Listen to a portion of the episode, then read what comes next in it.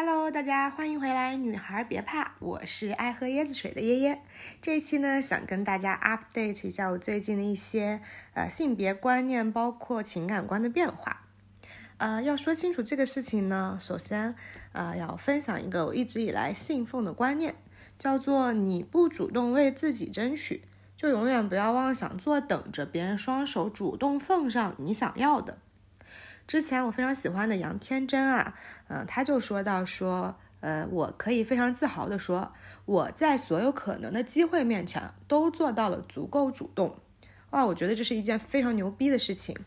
嗯，虽然我没有生下来就得到很多，呃，我想要的，可能一些东西不是现成的，我没有办法坐享其成，但是我在所有有可能的机会面前，我自己都做到了足够主动。我有为自己争取，我觉得这是一种呃非常好和积极健康的状态吧。然后说为什么要说这个观念呢？是因为这个观念在情感上我也是这样贯彻落实的。可能小的时候我们就不提了，还没有非常的成熟。但是在我现在的呃身边各种嗯事情上吧，我都尽可能的啊将这一理念落到实处。就比如啊，大家知道熟悉的朋友可能知道，我现在是在呃体制内的一个工作环境嘛，可能会存在一些呃介绍相亲之类的情况出现。那事情的缘起呢，是在于有一次下班等电梯的时候碰到了我们单位的某个领导，然后当时呢也是闲聊嘛，对方有主动问我说，哎有没有男朋友啊？然后我当时是有男朋友的状态，我就说哦是有的，然后后边就。没有再很深入的聊这个话题，然后，嗯，在我没有男朋友的时候啊，回归单身了 的时候呢，我就突然又想到了这个领导之前对我的这句关切，然后在另一个啊，就是比较呃轻松的环境中，然后我们就又提到了这个话题，当然是我主动 Q 的啊，然后我就说啊，现在嗯。单身了，有合适的可以给我介绍啊。可能原话不是这样讲，但类似就是这样的一个意思嘛。然后，朋友们，然后啊，这个领导真的就是给我介绍了一个呃男生，虽然这个介绍的场面还蛮 吓人的，就是。呃，直接叫我去到他办公室，然后他办公室就站着一位男士，反正就是头一回是这样见面，因为都是在呃一个楼里嘛，单位也都还蛮近的，然后这样子就是认识的。然后我就要跟大家讲这个性别观念的变化了，因为我对我自己的了解是，我从小到大确实是还蛮有主见的那种人，然后自己也比较有想法。我觉得我的情感关系中，我可能会以前容易面对到的状态，第一期可能也有提到哈，就是说，嗯，我可能会不会说是自己啥都能干了，然后好像让对方不太有存在感的这种感觉，我可能会有这种问题，包括说是遇到一些，嗯，有的大男子主义很强的那种男男士，他可能会觉得说，哎，我太太有主见了。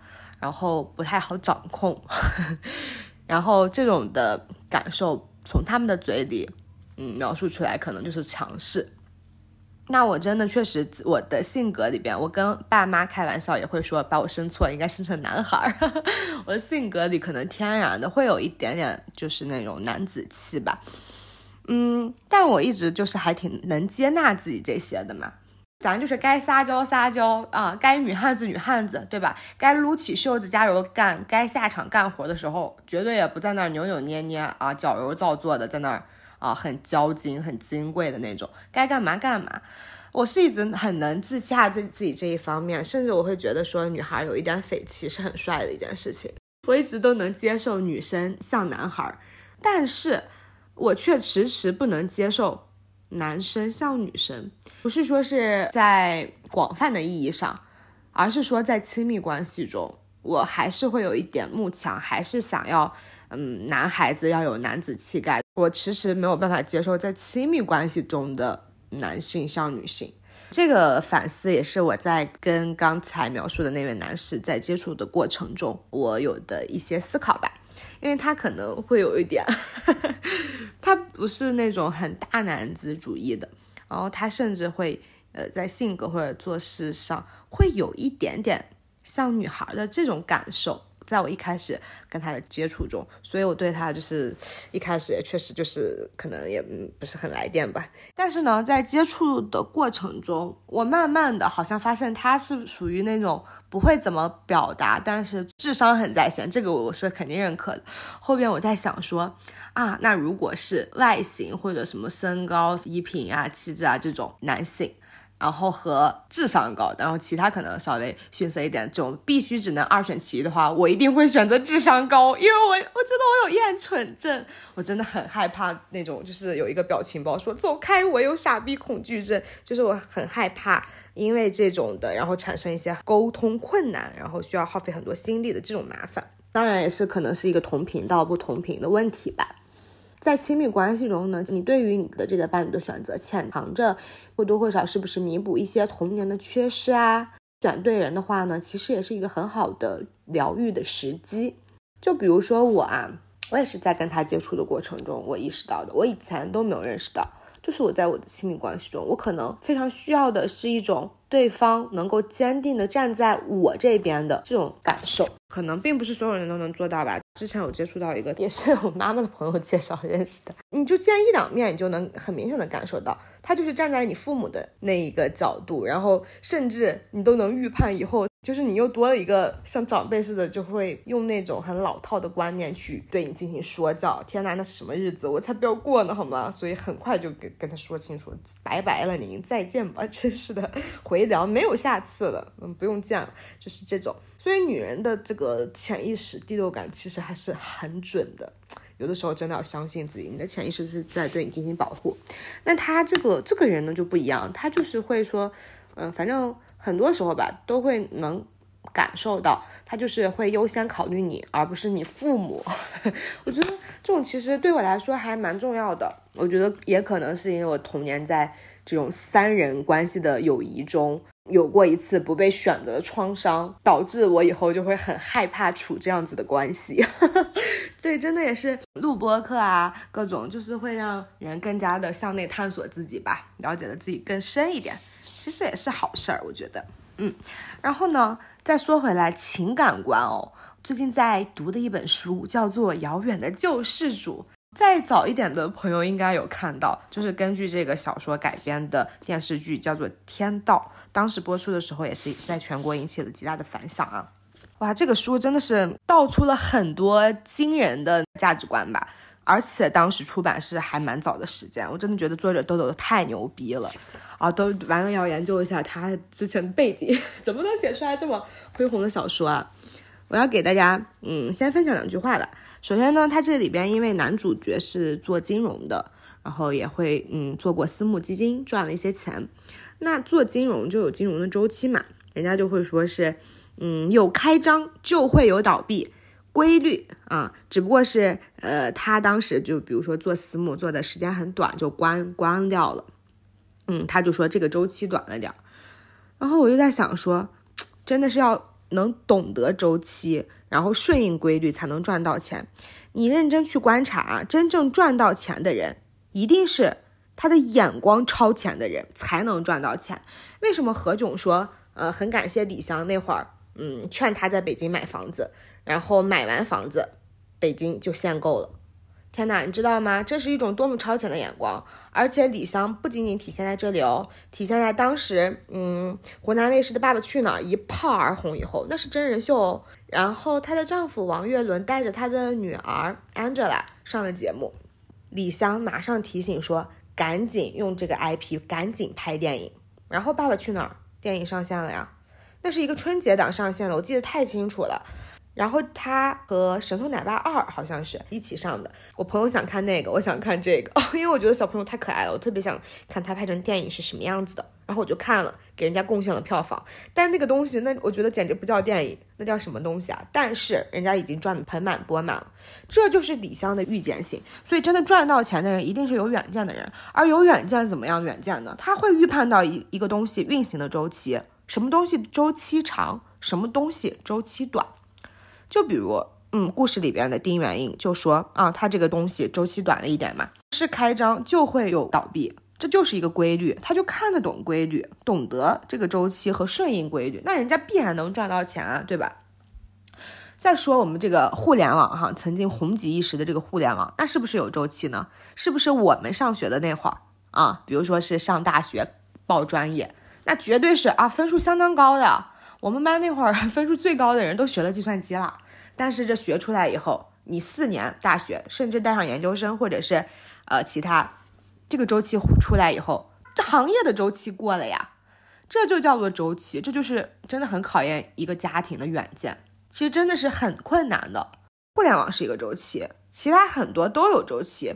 甚至说回来，我现在在的体制内，如果说放到非常宏观的历史长河中去看，它必然也是有周期的，只不过是这个周期在中国的国情下相对很长而已。这个长可以覆盖到一个人的，比如说工作的几十年，那就够了啊，对吧？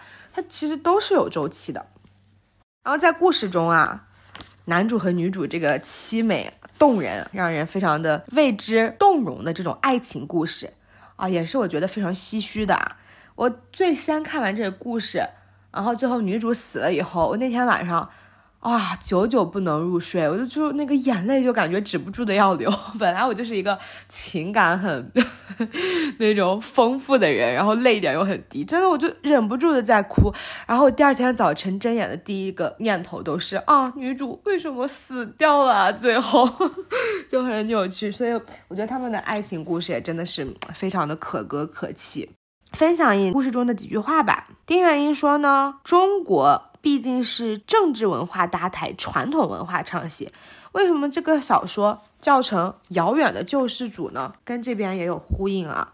丁元英就会说，非常推崇的是什么强势文化，而不是弱势文化。比如说，小说中有一这样一段原话啊，就说，呃，中国的传统文化呢是皇恩浩荡的文化，它的使用是以皇天在上为先决条件。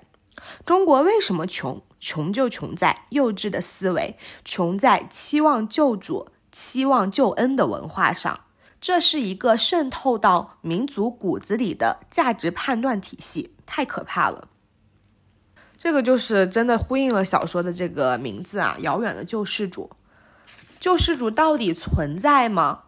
我们国人可能在五千年这种文化中，就渗透在文化基因里的，渗透在血脉里的，就是说要期待一个救世主，可能是皇恩啊啊，或者是呃皇权，为了集中啊，为了更加的便于统治思想。都会说皇帝可能是龙的传人啊，什么化身啊，就是会有一种很象征意义的这个东西在，让人们作为一个精神寄托，说哦，他是我的救世主。我们现在身处苦难中，我们要等待一个救世主来出现，来救我们于水深火热中的这种思想。但是小说的名字对于救世主的这个修饰语啊，叫做遥远的。首先，救世主真的存在吗？就算存在了，他在非常遥远的地方，远水解得了近渴吗？嗯，所以小说其实非常想传达的一个理念就是强势文化不存在救世主，救世主只在我们每个人的心中，只有自己才能救得了自己。小说中还有一个情节，丁元英在一个非常穷困潦倒，因为各种原因吧，没有钱花的这种境地中，自己一个人挨了一年，没有去求助。然后芮小丹想起来了，打了个电话过去，就是想说有什么需要帮忙的地方。但是他电话刚拨通的时候，丁元英接起来说的是：“喂，您好，有事儿吗？”哇，这个有事儿吗？就让芮小丹很敏锐的意识到了，这是一个站位的问题。他从来不是说是向别人去求助的。而是帮别人忙的。您打电话过来有事儿吗？我能帮你什么吗？这个站位就马上就体现出来了。我想到了近期的一个工作中的会议吧，大领导让各个分管做汇报，然后其中一个人是刚从下边提拔上来的，在他的这个发言中呢，就让大领导很敏锐的捕捉到了他用到的一个词，叫做协调、协助、配合这种类似的意思。大领导很快的、敏锐的捕捉到了，并且有在会上直接提点他，就说这是一个站位的问题。你要知道，你现在的身份不同以往了，你是作为管理层了，而不是钻研业务了。你要调整过来自己的这种心态，不是协调，不是协助，不是配合，而是你作为管理层，你要去指导他。哇，我就觉得牛逼，能当领导的人都不一般。在这个情感故事中，在这个小说中，女主真的就是天国的女人，很应了剧中当时他们俩结缘有一首音乐啊，就叫这个名字。为什么说女主芮小丹是天国的女人呢？因为她有着很多普通女人、一般女人没有的气度和非凡的魄力。比如说，她说到：“如果我的能力只能让我穷困潦倒，那么穷困潦倒就是我的价值。”哇，这是一种多么通透的认识呀！既不好高骛远，又能认清自己，并且安贫乐道。我觉得这是一种很高的境界和大智慧。给大家读一下小说中欧阳雪，就是芮小丹的好友，发现了芮小丹恋爱时候他们两个之间的一段对白啊。欧阳雪说：“你还没来得及去想值不值得爱，能不能爱，就已经爱上了，说明你控制不住自己了。姐比你大两岁，得帮你看着点门户。”然后芮小丹呢就说：“既然控制不了，那就爱呗。”欧阳雪说：“你今天失态了，我觉得这个人你拿不住，可能到时候吃亏的是你。女人得让男人追求，你怎么也得顾着点女人的面子。”芮小丹是这样回复的：“那是清高的女人，我本来就没什么清高，跟着凑什么热闹？至于拿住拿不住，能拿住的不用拿，拿不住的不能拿。”拿什么呀？爱就是了。哇，这是一种何等的潇洒和洒脱！为什么主动的只能是男人，女人就不能主动吗？如果说你默认了只能男人主动，那其实也是一种，我觉得算是一种厌女。你的潜意识里会觉得女性是从属于男性的一种第二性，是男权社会发展出来的一些产物。那是不是在物化女性？她努力到尽头，也只是匹配到一个更好的男性吗？所以我觉得芮小丹真的是有很大的智慧的。芮小丹说到过，男人要承担男人该承担的东西，女人也要承担女人该承担的东西。就是说，其实作为人来说，在人世间走一遭都是还挺辛苦的。每个人都要背负每个人要背负的东西，不是说是你看到的别人只有光鲜亮丽，那一定是你不够了解他。嗯，但话又说回来啊，人家说条条大路通罗马，有人出生在罗马。但那又如何呢？我出生没有在罗马，我通过我自己的努力啊，最终也去了罗马了，看到了我想看的风景啊，吃到了我想吃的好吃的，感受到了我想感受的生活，我过上了那样的生活，那就是我努力的意义啊。其实跟起点有关系，但并不重要，就是那个东西是你没有办法改变的，那就不需要在这些问题上过多的费脑筋。然后抱怨啊什么，这都是耽误时间的，会影响我们拔刀的速度和奔跑的速度的。所以就是又如何呢？我最后到了就可以了啊！我在我的基础盘上往前走一步，这就是很值得夸赞的了，好吗？好啦，这一期就到这里啦。有什么呃新的观念，我会及时继续跟大家 update 的。我的这个遥远的救世主才看了三分之一，我相信后边还有很多让我惊喜的一些新发现，到时候再跟大家分享吧。拜拜。